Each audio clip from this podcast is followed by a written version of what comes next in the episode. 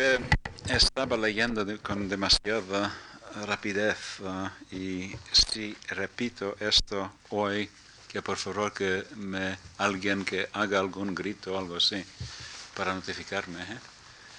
que lo estoy haciendo.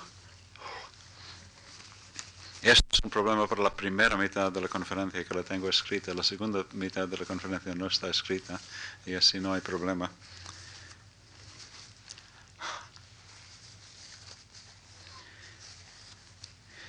Anyway, let me begin by summarizing briefly the main points of my previous lecture for the people who weren't here then. Uh, I called it Traumatic Beginnings, and it covered the period from 1814 to the 1870s and dealt with the early stages of what might be called the political modernization of Southern Europe. Its main conclusions were as follows. In Russia and Eastern Europe, absolutism was so powerful and society so backward that the issue of constitutionalism hardly ever arose, and when it did, it was swiftly and decisively crushed. In Western Europe, the political and social roots of liberalism were so strong that although there were some difficult moments, the struggle against absolutism was won relatively easily and within a comparatively short period of time. Southern Europe resembled Western Europe in that its processes of political modernization began equally early and also ended in the establishment of parliamentary regimes, but it differed from Western Europe in every other way. The roots of liberalism were less developed, so the conflict with absolutism was more severe. It began to be won only after dynastic splits in Spain and Portugal and dynastic self interest in Italy caused the moderate absolutists to join forces with their old liberal enemies against the extremists. Moreover, the struggle against absolutism per se was followed in Spain and Portugal, though not in Italy, by almost equally severe conflicts among the liberal forces, as well as between them and court circles, who periodically were tempted to try to cut back on the political compromise that had been achieved. Spain provided the most extreme example of protracted and severe conflict. In the 63 years between 1814 and 1876, it experienced at least two dozen important, though unsuccessful, insurrectionary events, uh, attempts, 10 revolutions or counter revolutions that were triumphant, and 11 years of full scale civil war. Portugal's agony was shorter, but was almost as extreme, especially in that Portugal became the only other European country besides Spain to endure two major civil wars. In Italy, the costs were high in the peninsula as a whole from the 1810s to the 1840s, and they continued to be exacted in the southern part of Italy, in Naples and Sicily, until 1866. In Greece, the liberal absolutist and intra-liberal struggles took somewhat different form and were less intense, but nevertheless characterized the entire era from the achievement of Greek independence to 1864. My lecture today is entitled Defective Consolidation, and it covers the period from roughly the 1870s to 1914. The fundamental argument that I will make is that having finally transcended its earlier conflicts and established reasonably secure parliamentary regimes, the southern European nations entered into a relatively long period of peace, which gave them an opportunity to make up for lost ground by consolidating themselves both politically and economically. They were successful in doing this to some extent, but once again their achievement was an ambiguous one, and the end of our period found them still occupying an intermediate position between Eastern and Western Europe. As the First World War would show, their societies were stronger and more integrated than the Russian and Austro Hungarian empires, which collapsed under the strains imposed by modern warfare. But the test of war was exceedingly severe for the southern European nations also, even for Spain, which did not actually engage in the fighting. Their societies did not collapse, but the liberal order, which had been in the process of formation for the previous century, certainly did fall apart, with catastrophic consequences for all four nations.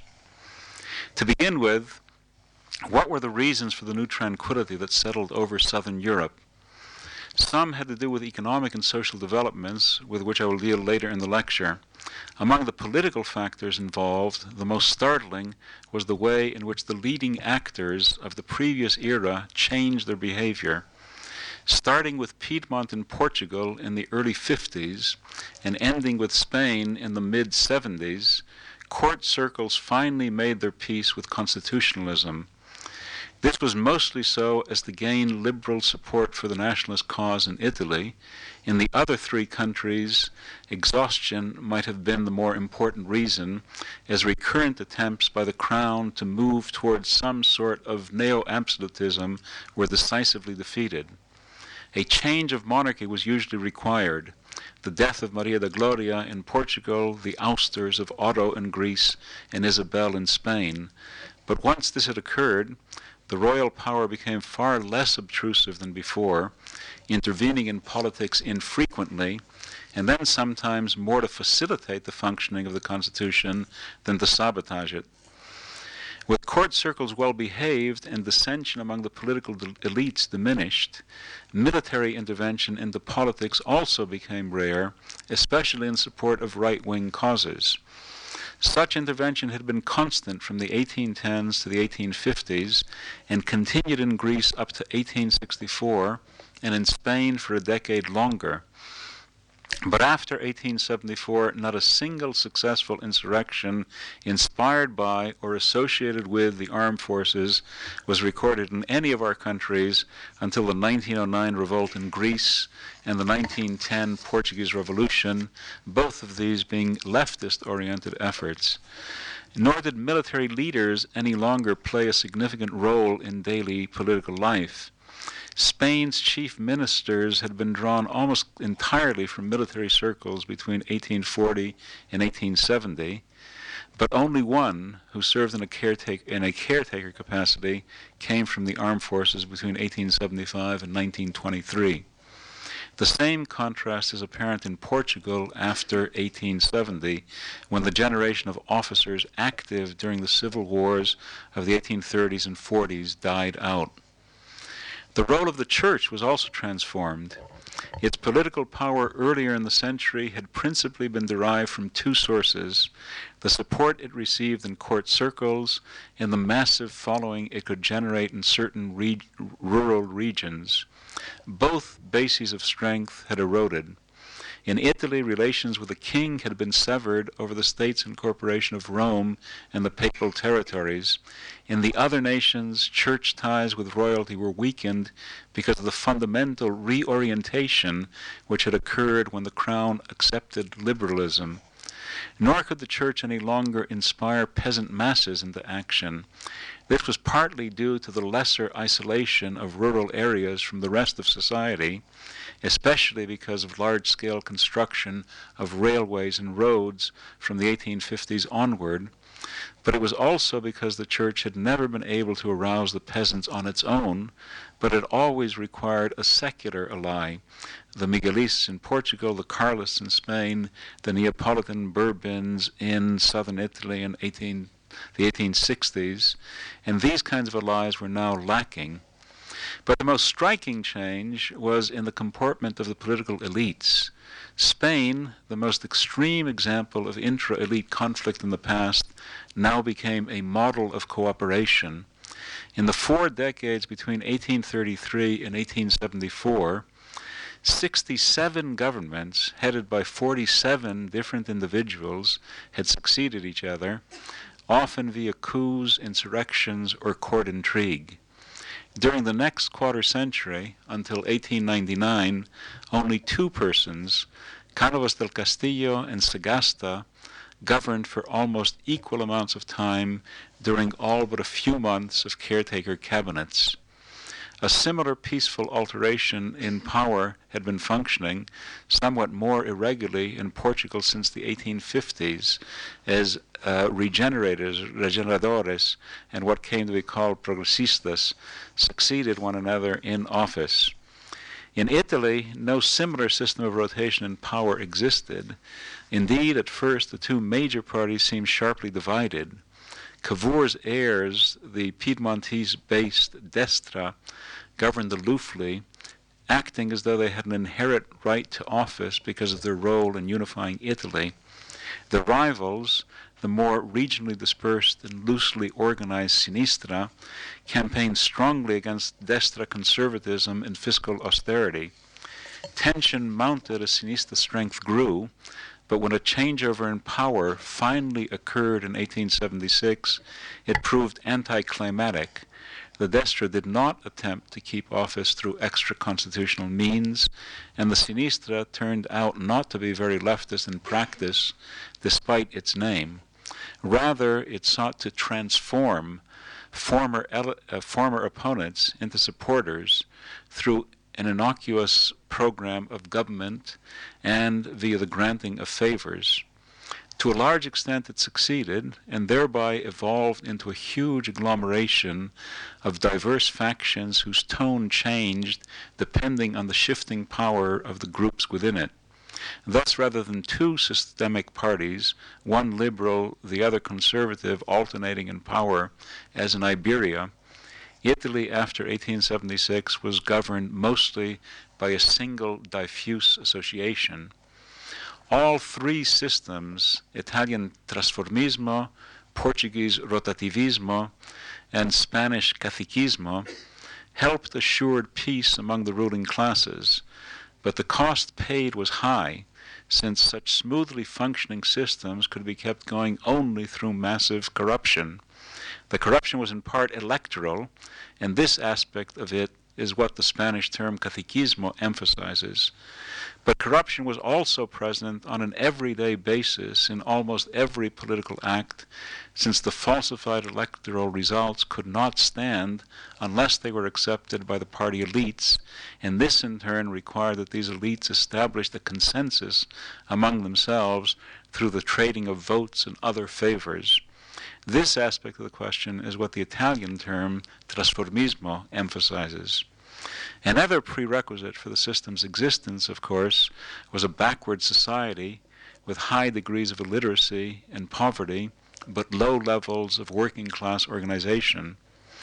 In the places where these conditions did not exist, it was difficult to implement the electoral aspects of the system so that what might be called the consensus of corruption among the party elites also could not function in that particular region. In Spain and Portugal, for most of our period, few places were exempt from cacique control. They included the largest cities, Madrid and Barcelona, from the 1890s on, and Lisbon and Oporto after 1900. Signs of breaking away from the system also occasionally appeared in entire regions, most importantly in Catalonia during the first decade of the 20th century.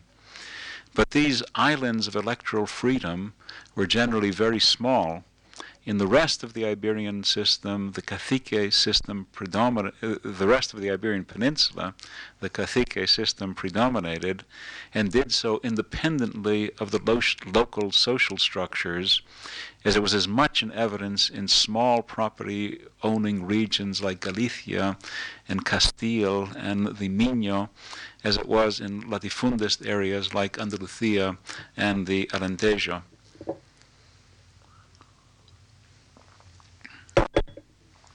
Italy was no laggard in electoral manipulation, and at first the transformist system operated pretty much uniformly throughout the whole country. That conditions were roughly the same as in Spain is suggested by the fact that in 1895, anti dynastic parties of the left, the Republicans in Spain, the Socialist radicals and Republicans in Italy, held approximately the same proportion of seats, 12 to 14 percent, of the respective parliaments. But things changed after this date as northern Italy began to experience a fairly rapid and continuous process of economic development. A large and constantly expanding island of electoral freedom was established, particularly in the Po Valley, within which political activity was relatively free and honest. The extent of the change would be apparent 20 years later, just before World War I, when a full third of the Italian parliament consisted of leftist parties that were outside the system, whereas in Spain the Republicans had actually fallen to less than 10% of the Cortes seats.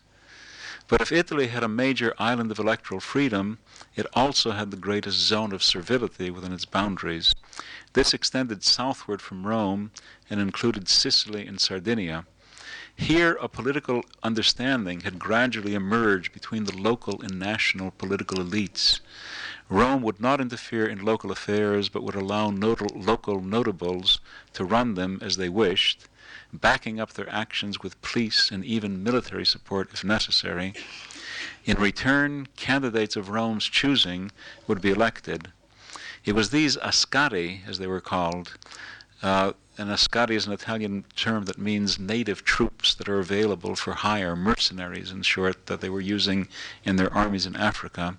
It was these ascari who enabled the dynastic forces to keep control of parliament even after the anti systemic parties grew so strong in the north. The local effects of the, lo- of the political understanding were even worse than the national ones. Before Italy had been unified, the old Bourbon monarchy had occasionally interfered with the rights of local notables by guarding the traditional rights of the poor, for example, or in connection with sporadic modernization attempts. After unification, the central government began to neglect the South in every way, thus leaving it at the mercy of its local landlords. This guaranteed that the South would not develop economically, and so the gap in relative levels of prosperity, already considerable at unification, constantly grew larger. But it also meant that local institutions like the mafia, before ambivalent in their relations with the peasant and not all powerful, would now become sinister instruments of domination, mostly for the local notables, but also sometimes on their own account. Italy had the largest single area of unfreedom, but Spain was probably the nation in which the cacique system was most deeply rooted and effective. The decline in the Republican vote in the 1910s and 20s suggests this, but the most convincing evidence is that in Spain the cacique system would operate even and could operate even under a system of universal manhood suffrage, while its counterparts in Portugal and Italy had to keep suffrage severely limited to between one sixth and one third of the adult male population, depending on the period, in order to achieve the same results. Spain's adoption of universal manhood suffrage is perhaps the best symbol for the hypocrisy of this entire period. In 1890, Spain became the only parliamentary nation, besides France and the United States, to give the vote to all males. In consequence, six times as many people as before could vote. But it made almost no difference in the electoral results. The cacique system kept, kept functioning for the next 33 years until Primo de Rivera finally overthrew it. The voting reform had been a meaningless gesture in what was becoming an, an increasingly empty liberalism. The desire to transcend elite conflict was understandable, particularly in Spain and Portugal, where it damaged society so deeply in the preceding period. But the cost paid was also very high. Dishonest and corrupt liberalism became increasingly discredited, especially during the 1890s when each country underwent economic and foreign policy disasters that I'll discuss later, but for which the liberal regimes were held responsible. This rejection was unjustified in part, to be sure. In every country, liberalism had also brought positive changes, not least in the development of civic institutions, in press freedom, and in reforms which regularize the legal system. Except for southern Italy, all regions of each country had probably benefited from the liberal regimes. But these accomplishments began to seem increasingly irrelevant, even to many of the elites who benefited most from them, as their sense of justice was offended by the corruption of the regimes and as their countries seemed to fall increasingly behind the more advanced the European powers. Paradoxically, liberalism functioned most honestly in the most backward of our societies, Greece. This was probably because of the overwhelming importance of the irredentist issue there and of the genuine differences of opinion it inspired among the political leadership. For some, it was madness to try to use the recurrent crises in the Balkans to recover Greek land still under the Ottoman Empire. Unless Greece was made strong beforehand by major programs of economic and military modernization, she would go down to catastrophic defeat. For others, to wait so long was equivalent to letting the newly arisen Slav liberation movements in Bulgaria and Serbia take over Greece's heritage. For two decades, from the mid 1870s to the mid 1890s, this conflict was personified by Trikoupis for the modernizers and Deligiannis for the nationalists. As an indication of his remarkable stature, Trikoupis held power for most of the time, but in the end, the fiscal exactions he imposed on the population as part of his modernization program, plus the 1893 economic disaster that I'll shortly discuss, brought him down. With the fall of Deligiannis in 1897, because of a political disaster, which will also be mentioned soon, Greek, Greek liberalism entered into a phase more like that of the other countries, with elections less bitterly contested and with arrangements being made among uh, leaders of various uh, groups. Electoral corruption had always existed on the local level, of course, as had strong patron client relationships that were alien to liberalism. But at least in Greece, corruption had never become as systematized as in the rest of southern Europe. With this partial Greek exception, then, we must conclude that the liberals once having achieved the goal they fought for throughout the first half of the 19th century, a parliamentary regime, had made a mockery of it with their corruption and manipulation. The chance provided by the long period of relative domestic peace to consolidate liberalism firmly was missed and would never return as a new conflictive age opened up in the 1890s. Because no true liberalism had evolved in southern Europe in the 19th century, it would be difficult for stable democracy to emerge in that region in the 20th century. This is the point at which I, uh, the uh, written text is stopped, and from this point on, um, I guess uh, I will. Uh, I guess the common, customary expression in English is "wing it." Um, I will um, speak informally without notes. I wanted to essentially cover three other topics uh, in the next half hour or so. One of these is to uh, deal to a certain amount, uh, to a certain extent at least, with economic questions, economic developments.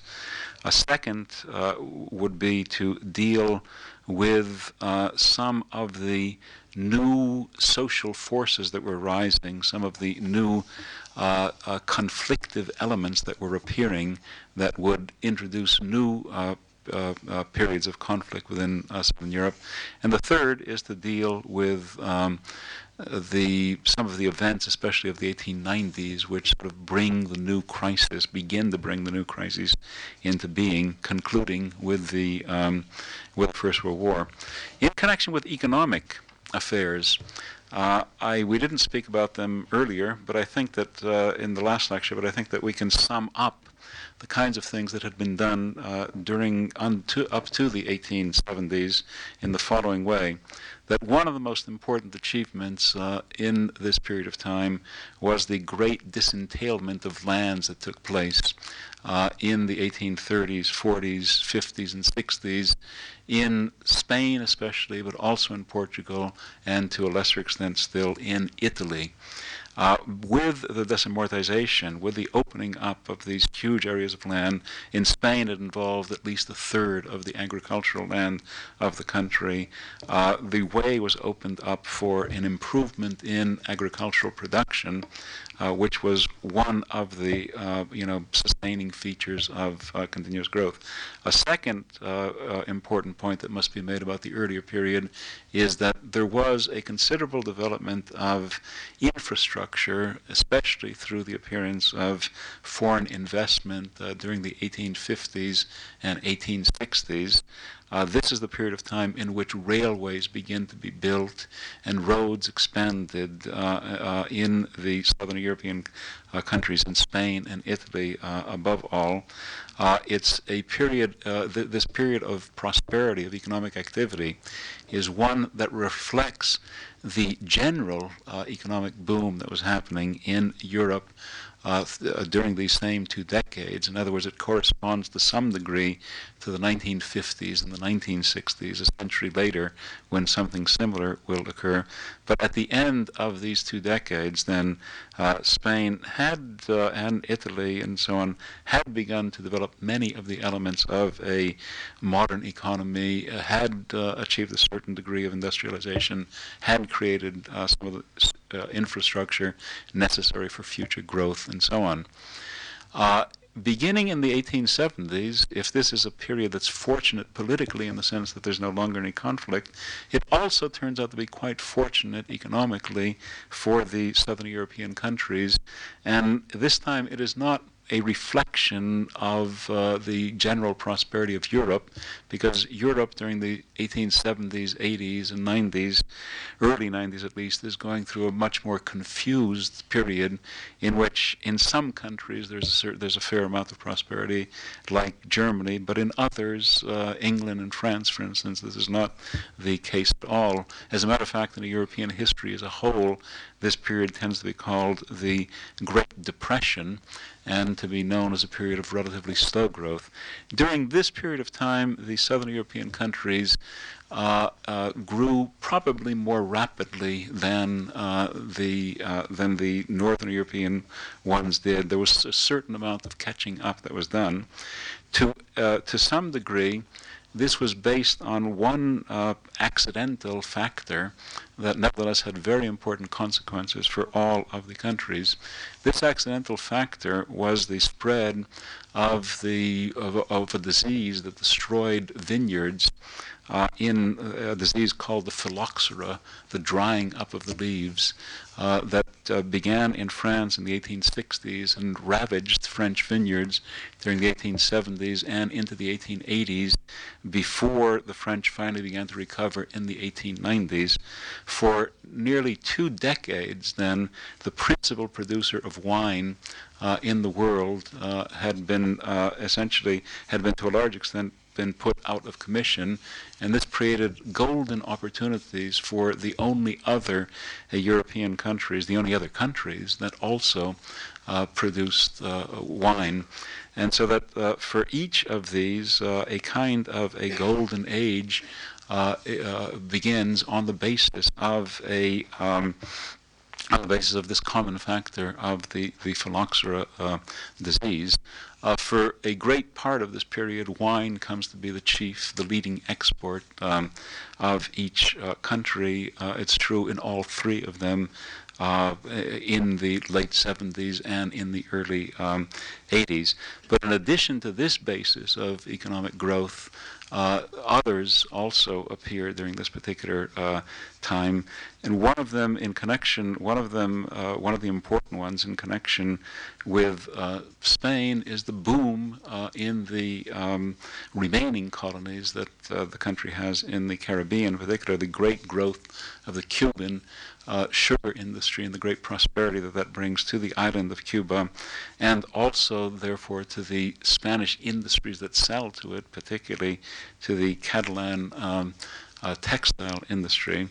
A third factor that's very important in connection with Spain, and a factor that will continue for a considerable period of time and have uh, greater permanent importance than either of these two that I've mentioned already, is the fact that Spanish mines, which had not been uh, very well exploited during the earlier period uh, began in the latter part of the 19th century to be exploited systematically, usually by outside uh, economic interests outside foreign uh, investors uh, who acquired interest in them, but in some cases also, particularly in the most important of them, in the iron ore mines of the Basque Country to be explored by local uh, entrepreneurs.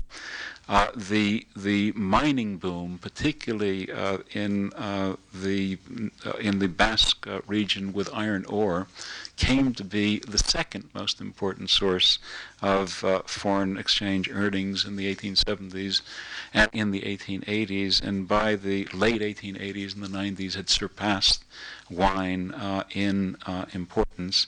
Uh, indeed, the iron ore trade between England, between the Basque Country and England, came to be the most important mineral trade in the world and provided then a major source of um, a major opportunity for the development of that region. Similar things happened uh, in uh, for uh, in a number of scattered way uh, in um, Italy. There wasn't anything quite as dramatic as the iron ore and so on. There wasn't anything like the sugar industry, but there were little things. Uh, there were develop- development of agricultural export industries in particular, the development of a sulfur industry in um, Sicily that became important uh, money earners for um, uh, these these countries. And similar things might be said uh, for both Portugal and uh, Greece. In Greece, the most important thing uh, being the, in addition to the wine exports, being the exports of currants uh, to England that were used in English uh, plum pudding. Anyway, all of these uh, factors uh, um, uh, together. Uh, acting upon the basis that had already been laid and the continued expansion of that base, because these decades are also major decades of railway, the railway building that's begun in the 1850s uh, continues into these decades as well. It's also a period of major urbanization in which cities and, and all of the construction that goes into cities uh, come to be, um, you know, act as a source of uh, economic stimulation and so on. These couple of decades are um, decades of relatively high prosperity certainly higher prosperity in comparison to other countries that the southern European nations have uh, gone into. They begin to come to an end, however, in the 1890s, and one fundamental reason is that the factor that had been common for the prosperity also became a common factor for the decline. That is to say, with the phylloxera uh, having been surpassed, epidemic having been surpassed in, in France, and French imports of uh, foreign wines ceasing, then this boom uh, suddenly came to a halt. But there were other factors uh, as well. Perhaps the most, the earliest certainly, and, uh, the, the, earliest uh, of them was the famous trade war that occurred in the 1880s and 1880 from 1887 onward uh, because of the fact that the because of a mistake in policy that uh, in in various aspects of its policy that Italy made to which France replied by declaring basically a trade war against Italy, since uh, France had been the chief trading partner of Italy in from 1887 for, uh, for the next five or six years after 1887 uh, the economy suffers a very serious crisis because many of its exports no longer have uh, the, their traditional outlet and have to find uh, new markets. But other crises uh, occur uh, in uh, other places. Some of them are related to the extraordinary increase in the efficiency of transatlantic transportation that took place uh, during precisely these decades, the greater ease with which goods could be transported from distant regions uh, to Europe. The most important effect was one that was felt by all of Europe. That is to say, the appearance of American grains on the local markets, American grains that were much cheaper than the local uh, grains. But it also had peculiar, sort of specific results uh, on uh, specialty products of the southern European countries. For example, Greek currants began to suffer a crisis because of the entry of California currants into the uh, English market, and uh, uh, Sicilian uh, sulfur also experienced the crisis because of the appearance of um, sulfur that was mined in Texas. So that the economic boom that had occurred then is, uh, and that had improved the status of, um, of uh, southern Italy, of southern uh, Europe, uh, is followed in each country by periods of crises. In the Spanish case, of course, the crisis is in connection with the Cuban War and with the cutting off of the um, of the uh, you know the sugar economy of that island during that period of time. These uh, crises, however, proved to be relatively short-lived. Uh, the economic management of uh, the liberal regimes in some ways turns out to be much more, much better than their political management. Uh, the earliest recovery begins to be made in Italy in the late 1890s, specifically in 1896, is when the indices all begin to go up. And it seems to be made for a combination of factors one of which is a conscious government policy of stimulating heavy industrialization, a policy that had been inaugurated earlier in the 80s, that had been continued during the period of the tariff uh, war, and that you know developed uh, more strongly during the latter part of the 90s. The Italian government uh, begins the tradition that Mussolini would later expand upon of a more active intervention through subsidies and through uh, premiums uh, to f- domestic producers uh, t- uh, in the building up of a, uh, a, heavy industry. In addition to this, a major factor begins to change in Italy, which is the development of hydroelectric, po- hydroelectric power. Hydroelectric power, which is very easily available and very abundant in uh, northern Italy because of the extraordinary capacities of water that flow down the Alps, the greatest concentration of water in Europe. Uh, that uh, this the, tech, the, the technology for the, the, the uh, use of hydroelectricity begins to be developed also in the 80s and in the 90s, and it begins to be applied in Italy uh, during this period, and to uh, and to uh, start to solve the old Italian problem of um, to start to solve the old Italian problem of uh, the lack of any kind of means of energy, the lack of any coal deposits whatsoever. Uh, in in the Spanish case, I think that we have to point to a rather remarkable uh, kind of uh, policy, economic policies that were followed in uh, the first decade of the 20th century by Raimundo Fernandez Villaverde, who is now has one of our major avenues named after him, um, and uh, also by the repatriation of monies from uh, the uh, now lost Cuban col- uh, uh, colony. One factor that is common to all of these countries and that begins to be important in the late 90s uh, in all of them is the extraordinary growth of emigration that beginning again in the mid 90s and continuing up to the uh, time of the World War, most so in Italy, but also very, very true in Portugal and in Greece as well, least true in Spain, uh, is the opening up of a great wave of emigration abroad.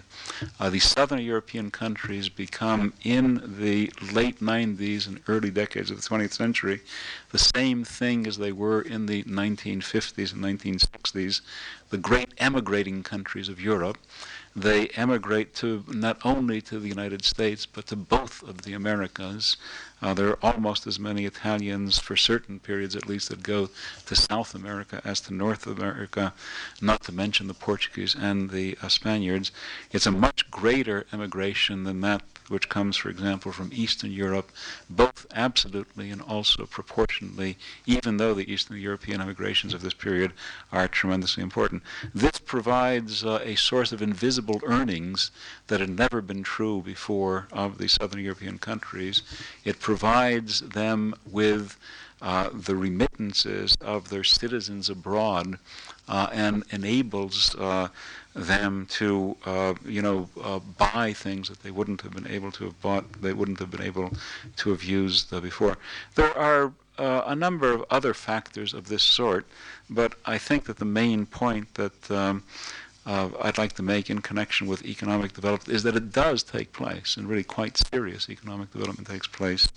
Uh, and uh, it is uh, by the end of the period, uh, Italy has already begun to enter into the ranks of uh, the industrialized areas, that the area that is close to the sources of hydroelectric power this area of the Po Valley in particular, where uh, the abundance of water and the long scale development of agricultural, of drainage systems and of irrigation systems uh, has made agriculture especially uh, uh profitable.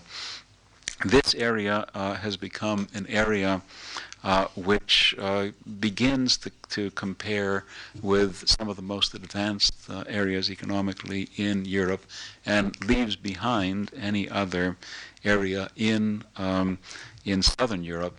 There is no part of Spain, for example, Catalonia, makes uh, in, uh, considerable strides during this period, and the Basque Country even greater strides.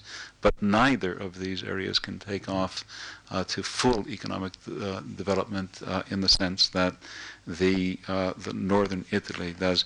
In any case, there is real economic growth during this period. Real change takes place, and yet, if some of the gap has been closed. Uh, obviously, the periods of prosperity have been too short. Uh, the resources that have been developed have been too shallow for there to be a true catching up of uh, the southern European countries. Uh, all of them remain considerably behind um, uh, uh, the France and Germany and England. the gap is closed somewhat, but it's it's a it's a closing that. Um, the Southern European elite certainly scarcely measure and scarcely treasure. One of the important consequences of economic growth uh, is the fact that there is also a change in the social situation and in the social structures of Southern Europe.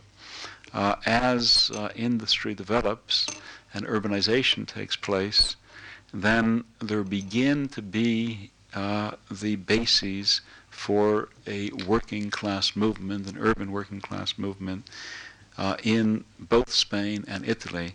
The same thing is also true of the development of mining centers in Spain during the latter part of the century. Uh, as a result of this, that working class movements, which prior to the 1870s had scarcely existed in either country, there had been, of course, trade unions, there had been strikes that had occurred, but they had been sporadic, unorganized, uh, uh, fairly weak uh, in their activities. Uh, these begin to become significant uh, in both Spain and in uh, Italy. We can probably take the first anniversary, the first centenary of the French Revolution, when the Socialist International is also find, founded, 1899, as being a kind of a dividing point uh, between you know a period of relatively little activity and a period of much more systematic um, activity. The activity is much greater, of course, in Italy because of the and and the gap begins to grow because of the greater uh, Italian uh, economic uh, development uh, that uh, one can see this in industrial, in the size of industrial labor unionism. One can see it also in the uh, number of socialist deputies that are elected to parliament and in a number of other ways. But there is also a significant movement that uh, uh, appears in Spain, not only in the not only in the, Cat- the region of Catalonia, but increasingly towards the end of the century and the beginning of the new one in the Basque region uh, as well, and also in not particularly heavily industrialized regions like um, like uh, Castile, like uh, Madrid itself. one of the characteristics that uh, the Italian and the Spanish movements share in common is that both of them start out with very considerable anarchist antecedents. The founders of the working class movements in both countries are not socialists, as is true of um, Germany or as is true even of France but rather they are anarchists. Bakunin is very important in both uh, countries. The early movement is uh, a movement that uh, is almost predominantly anarchist uh, there. This uh, begins to change in the 1880s and even more so in the 1890s when the Italian movement uh, converts slowly at first but fairly rapidly to uh, socialism.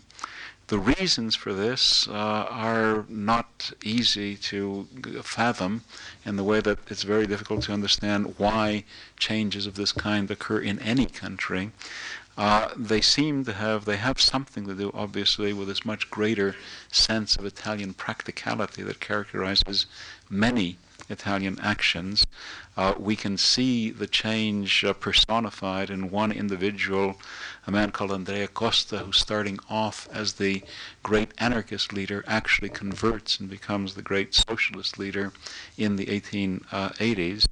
Uh, but in any case, if the change does take place, and if by the 1890s Italian socialism is primarily Italian, the Italian working class movement is primarily uh, socialist in its affiliations, in its formal affiliations. Nevertheless, the anarchist currents that had existed in it uh, earlier continue to operate uh, in within the Italian movement underneath the surface, and they help explain to a large uh, degree the great growth of syndicalism in the first decade of the new century uh, the growth of radicalism within the Italian socialist movement, the outbreak of anarchist like events, which in some cases are actually inspired by individuals who continue to believe in anarchism, although they themselves have uh, uh, uh they act through organizations that are now nominally uh, socialist. Another very important uh, similarity between the Italian and the uh, Spanish movements is the fact that they are the only movements in Europe that have a rural following as well as an urban following. Only in Italy and in Spain are both the uh, are are there strong working class movements in both rural areas and in urban areas. Once again, these are better organized in Italy than they are in Spain. They operate, uh, they develop uh, in two quite widely separated regions. Uh, in the northern uh, part of the country, in the Po Valley, particularly in the area of Emilia and Romagna, but also in the southern uh, toe, the southern heel of Italy, I should say, in Apulia uh, as well. In Spain, the peasant working class movements are much less organized. They are not, they do not, for, they, they do not uh, act as systematically as regularly as. Um, they do in uh, Italy, there is much more of a millenarian element that is still left in them. But it's only in these two countries that uh, we have uh, a rural working class uh, that is revolutionary as well as an urban uh, working class that is this. Uh, some of the other changes that take place, I think, are also developed to, to the economic development, to, to, to, the economic changes that are occurring. One thing I think that's quite significant uh, is the development of regionalism in um, Italy, in, in Spain, uh, in the Catalan region, and also in the Basque region. As one of my students, Luis, is now uh, working on the topic, this is quite developed, uh, this is quite related to uh, levels of economic development, uh, and the uh, essential dynamic that occurs is that uh, in uh, Spain, where uh, certain regions became, during the 1870s, 80s, and 90s, more industrialized than others, where the uh, where a, a, a, certain degree of economic modernization had in fact succeeded in taking place, that in these regions, regions which at the same time, if they have if they're gaining economic power, lack political power, uh, regionalist movements begin to appear that are based partly on the contempt that a, an economically powerful region feels for a politically powerful region, which at the same time is economically uh, unstructured and uh, weak. In Italy, uh, there is no regional uh, development of regionalism in this same sense because there is no disparity between the economically powerful and the politically uh, powerful regions. The North dominates in every way and increasingly dominates. It dominates politically and also dominates um, uh, uh, economically as well. In any case, there are a number of other uh, factors that, um, a number of other new forces that appear that I guess since I'm running out of time, I should just briefly mention before sort of going back to a kind of a narrative and bringing the whole thing together. Uh, uh, during during the um, 1900s, and particularly, a new kind of Catholicism develops uh, that the Catholic Church having suffered the enormous uh, blows that it suffers during the course of the 19th century, having lost its previous bases of support in rural regions and so on, develops in the late ni- in the 90s and in the in the after the turn of the century, new centers of support in the urban areas above all, and among the uh, political elites, so that after the turn of the century, the church once again beca- uh, uh, appears as a divisive um, element. Uh, the army also appears as a divisive element after the turn of the century, in part because of the uh, disasters, the political disasters that I'll mention in a moment, that occur in the 1890s, in part because dissension is re-emerging in other sectors of society, and therefore uh, almost stimulating the uh, army itself to intervene in that uh, society. Uh, there is a new current that exists also among intellectuals, a new kind of a restlessness, one that is characteristic of Europe as a whole, uh, but one uh, that is, you know, then, that has special importance perhaps in these basically unstable countries of um, southern Europe. All of these things come together uh, in the after the turn of the century to produce a new, prolonged period of conflict, but they are set off the catalyst for them, the thing that makes them occur more rapidly than they otherwise would have occurred, and that uh, to occur uh, probably more deeply than they otherwise would have occurred, are uh, a, a, a, series of foreign policy disasters in each of the um, southern European countries during the 1890s. The temporal coincidence is really quite remarkable.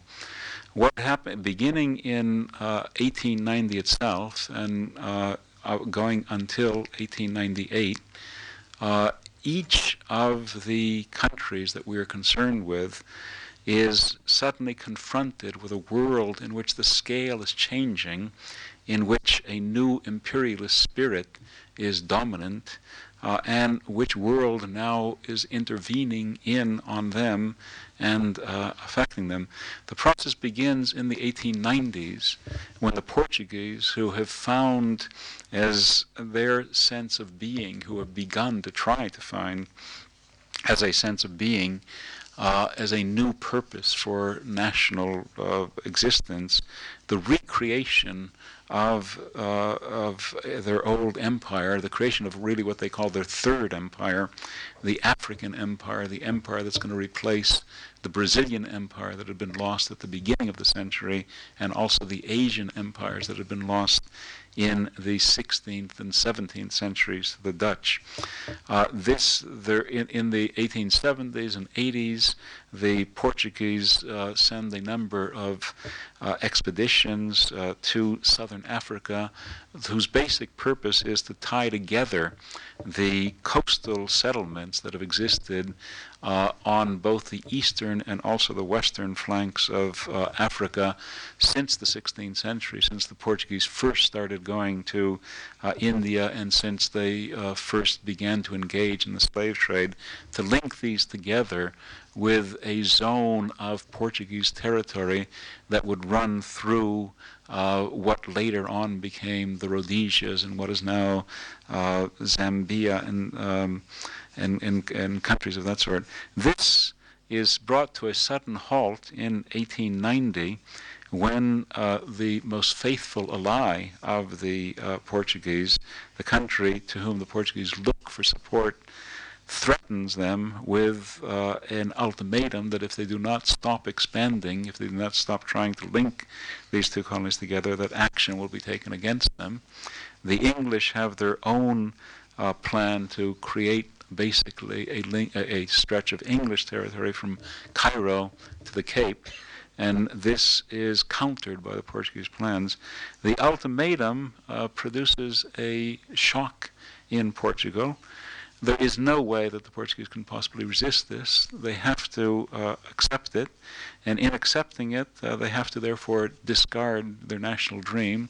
They have to discard uh, the pretensions that they, the illusions that they have begun to accumulate, the myths that they have begun to uh, proclaim, and have been brutally confronted by the fact that they are a power of no consequence, who can be uh, treated at will uh, by a country that is supposedly the most friendly country to it. Uh, the this this disaster, this political disaster, is uh, accompanied by an economic catastrophe too, uh, as uh, the Portuguese, the loss of confidence in Portugal leads to a withdrawal of investments from it and leads to a fiscal crisis of very considerable proportions. Uh, from this time on, uh, Portugal enters into a crisis of confidence uh, that will continue for the next two centuries, the next two decades, I should say. It's a crisis of confidence that finds its victim, finds its scapegoat in the monarchy and in the liberal parliamentary system that had been ruling at this time. Uh, from this time onward, from 1890 onward, a Republican movement uh, begins to grow among the elites, a Republican movement that will, in 1910, overthrow the monarchy and uh, bring a republic, a democratic, supposedly republic, to being in Portugal. The crisis in 1890 in Portugal is severe, but no more severe than the crisis that occurs in Italy in 1896 in the Italian situation, um, the Italians are trying to equal the uh, European powers by uh, taking uh, Ethiopia as a colony of theirs.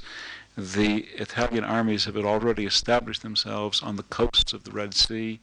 They begin to advance in 1896 only to find themselves severely defeated, routed by the Ethiopian troops, Ethiopians who have been armed by the French and by the Russians, rivals of the Italians in the area, Ethiopian troops who inflict the first major defeat uh, that any European power has experienced at the hands of uh, African troops uh, and uh, brings about a crisis of confidence uh, in Italy.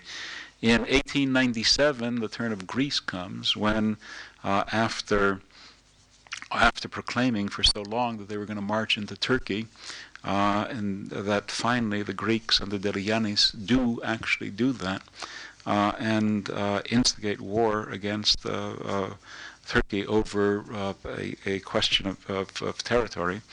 and this proves to be a dramatic, sudden, immediate, and complete defeat. that they begin to their march into Turkey, and three weeks later they find themselves back not only within the Greek boundaries again, but well back in Greece with Turkish armies threatening to advance onto Athens themselves. And a similar disaster, of course, occurs in Spain that you all know about, that after the long, after the three-year uh, terrible war uh, in Cuba, that Spain is also suddenly, immediately, dramatically, humiliatingly, without any redeeming features whatsoever, defeated by the United States of America. Spain, too, has to admit that, like the others, it is a power of no consequence, that despite all of its efforts, that it's somehow been left behind. This, this shock, this humiliation, these societal shocks of the 1890s uh, begin to, as I say, speed up the process of uh, change. It's after this time that most of the working class activity occurs, that most of the development in regionalism occurs, that the church issues begin to become important again, that the army begins to become active, um, and so on. Uh, the next uh, decade uh, and next two decades are a period of, uh, con- of fairly continuous and once again of increasing uh, political conflict. Uh, they do not take exactly the forms that they had in the 1830s and 40s. Uh, the conflict is much more now the center of the conflict in Italy and Spain certainly is a social uh, uh, is a social, the social conflict that occurs. Uh, there are great episodes of of social conflict in Italy in 1898 during the um, Milan uh, riots of 1898, and then once again, at least uh, once again in 1914. In Spain, the great uh, instance, of course, is in 18 uh, is in 1909 with the Semana Trágica of uh, Barcelona. But if the conflict is is uh, you know is is uh, on a daily basis uh, very much um, uh, social, it also occurs in the political fronts as well. We can say, I think, that that the parties that are in control of each country finally take account of the problems that have appeared and finally begin to try to uh, resolve them.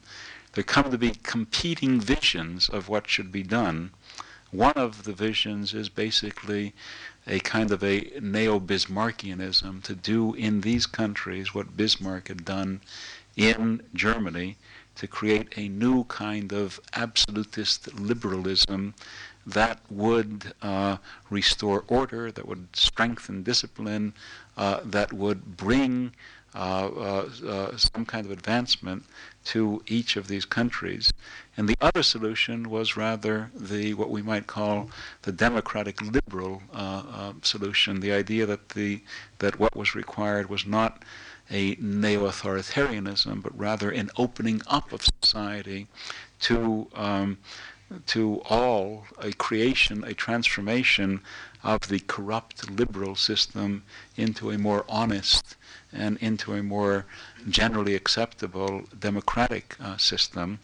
This conflict between these two versions uh, we can see operating in Italy um, uh, in the latter part of the 1890s uh, when a great crisis occurs between 1896 and 1900 a crisis that becomes particularly intense in the last two years of the century uh, in which uh, it seems that Parliament, the powers of Parliament might be uh, uh reduced, that the electorate would be restricted, and so on.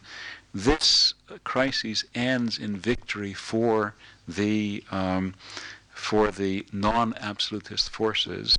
This is the first time that the radical parties, the Republicans, the Socialists, and the uh, well, the radical, the one that's officially called the Radical Party, uh, join forces with what we might call the liberalizing elements of the old uh, Sinistra party and create a more leftwardly oriented uh, coalition, a leftwardly oriented coalition that uh, operates during the course of the next uh, decade under the Italian statesman Giolitti.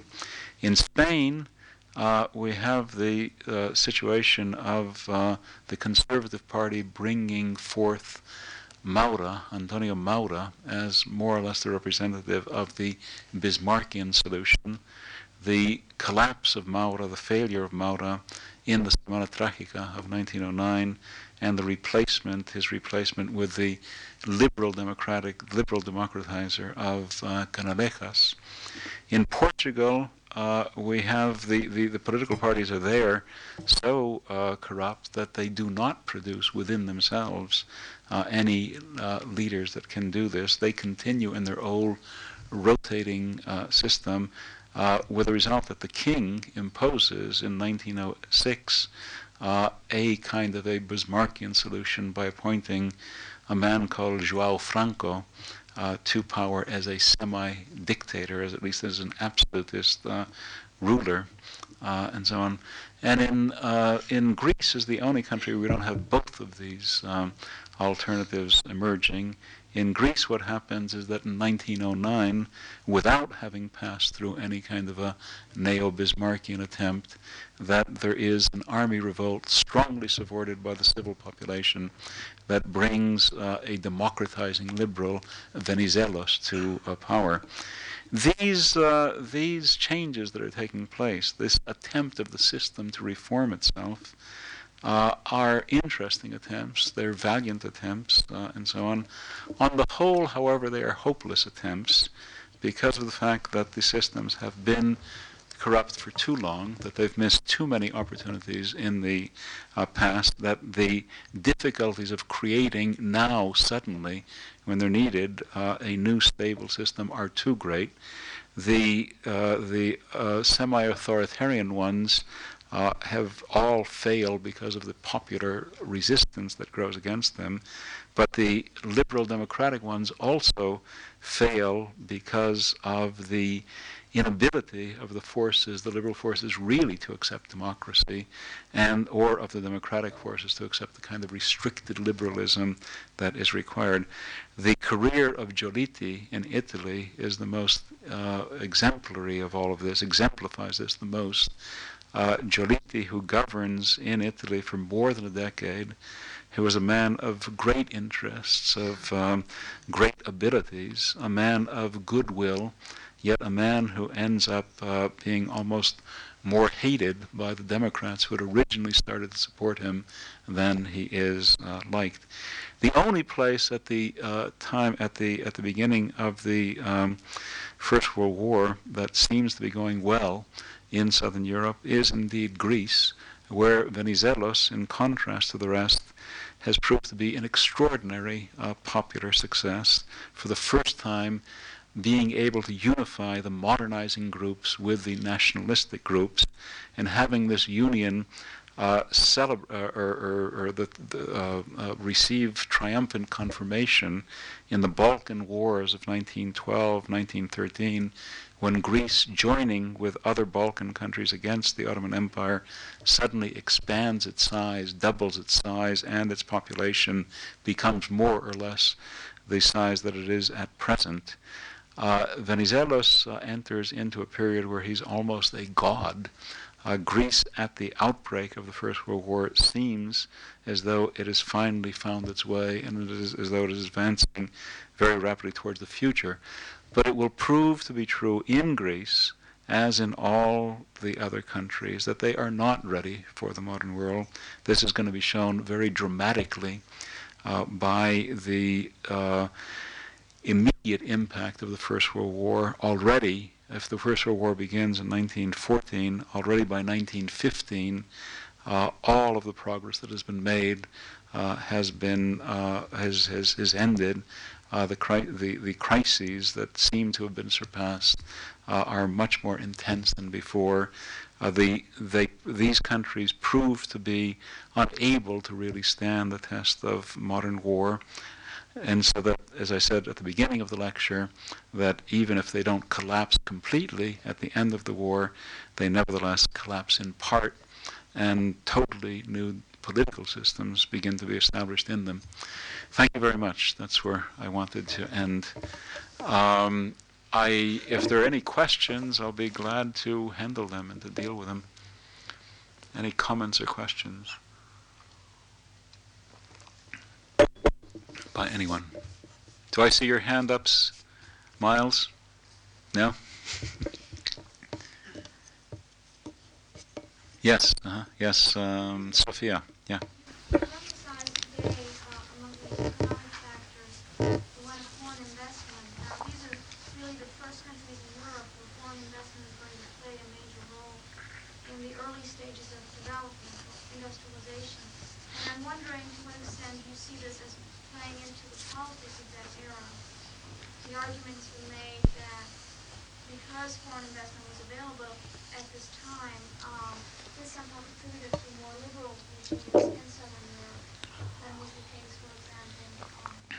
Sure, yeah.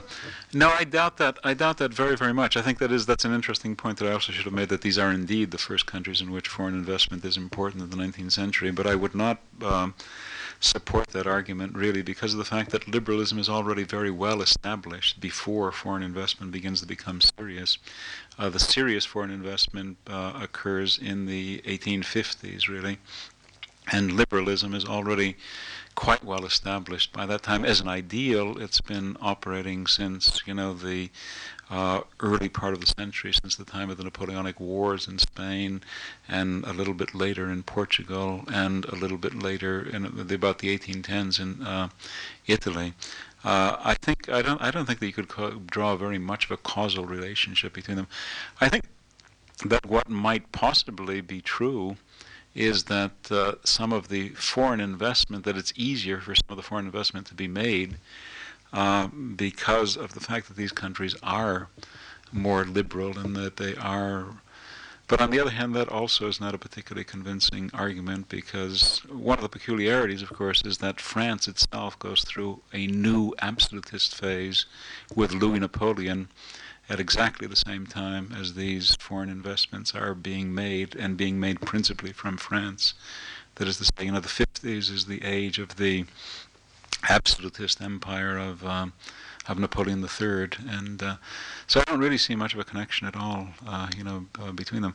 I think that the proximity is very important. Uh, the proximity of these countries to other countries, the proximity of Spain to France, and the proximity of Italy to Germany, and in and in Italy it tends to be more German capital that comes in the latter part of the century. But I don't I don't see any particular connection between political and um, you know uh, economic decisions. Any other questions?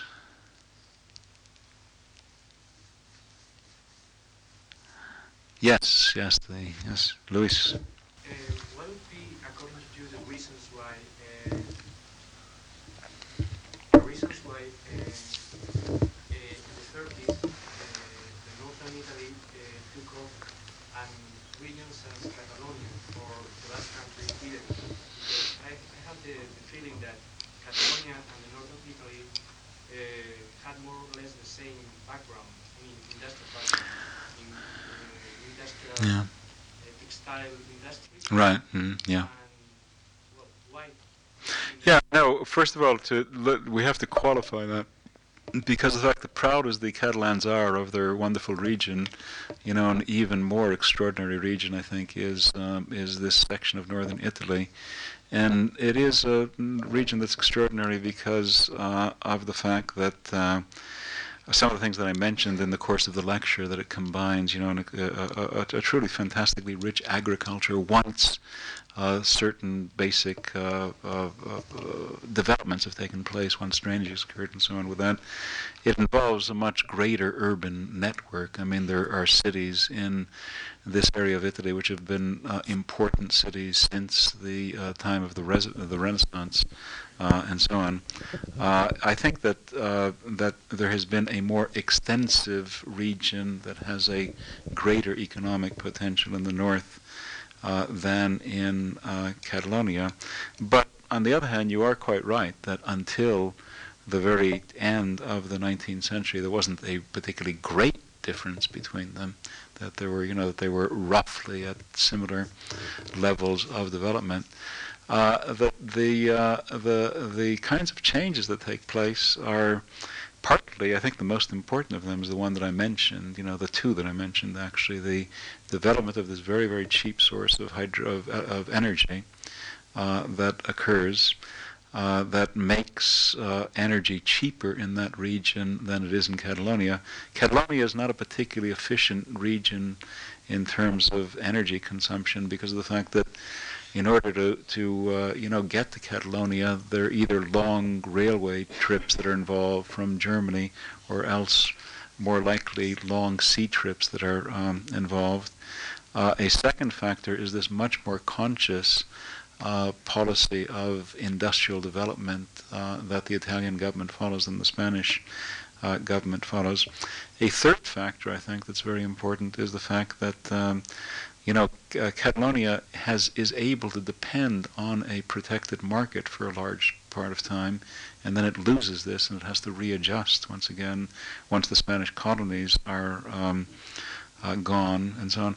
But then there's also there are also um, you know intangible factors that um, obviously operate there that, that I'm really not sure that uh, anybody has ever found any answer to. You know, uh, these areas had been, the area of northern Italy had been the great um, commercial and industrial area, along with the Low Countries, Flanders of the Middle Ages. They had been very important uh, uh, into the um, in the period of the Renaissance and the early modern period.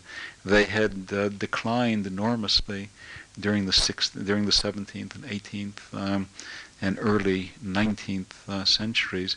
They begin to recover in the sort of the early part of the uh, 19th century. But why is it that they can suddenly make this great leap that they make uh, at the beginning of the 20th century? Why is it that um, having, uh, you know, made good progress, having made you know more or less uh, respectable but understandable uh, progress, do they suddenly can they suddenly come to the fore in new industries that they've never dealt with before? Um, I, I don't really have any uh, answer for this. In the new industries, you know, it's above all the thing that really comes to be the differentiating factor uh, is that uh, in the Po Valley, you have not only the continuation of the old textile industries and so on, but you also have, uh, you know, the development of heavy industry, and you have especially the development of uh, engineering industries, especially the development of uh, the automobile industry, one of the three or four major points of Europe where, where this is true. Other, yes, yes, Berta, yeah. yeah.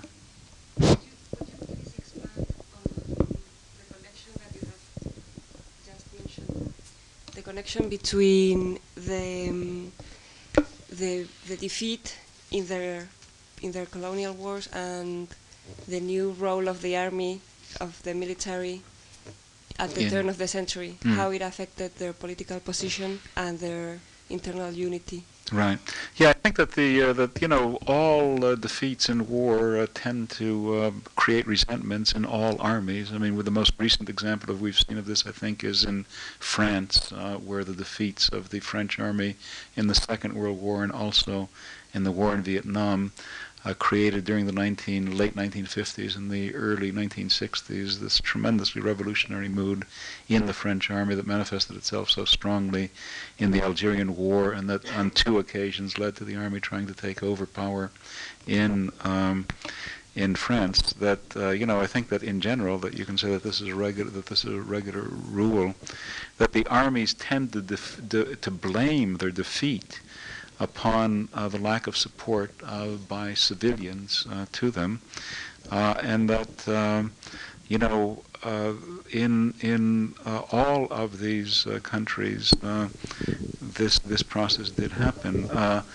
not so much in, in Portugal, of course, there had never been a war. In Portugal, you understand what I said, that there was a, the Portuguese accepted the English ultimatum without going to war. But nevertheless, the Portuguese army from this point on begins to feel that it that the that the monarchy is not uh, you know prepared enough that it's not it's not fighting. There's kind of an atavistic uh, element of nobility that is present in armies that you know that, that it somehow has not lived nobly and it begins to become republican and uh, in in 1910, in 1910, you know, it is army and navy support that brings the Portuguese Republic into being.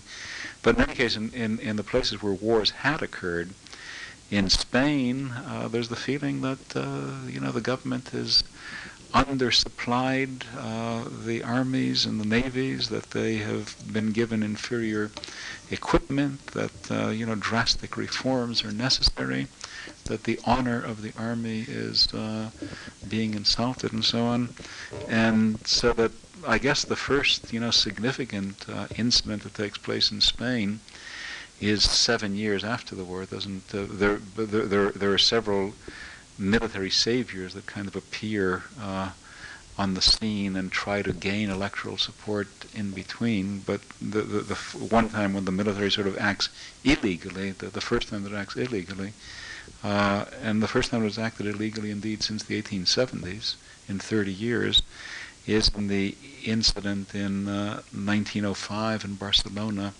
of the satirical journal that publishes a cartoon attacking them.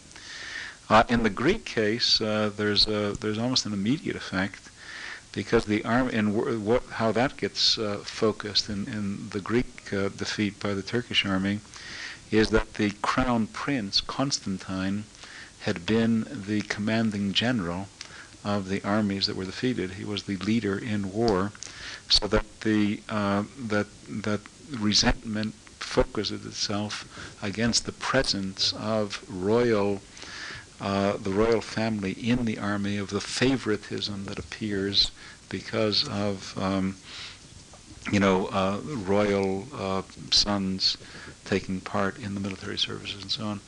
But I think it's a fairly obvious and a fairly you know uh, you know quick uh, connection that occurs there between the two. Other questions or comments? Well, I think we've had a trinity of questions and comments, so that we can we can. trinity is always a good number with which to end. So that thank you very much for being here. Bye bye.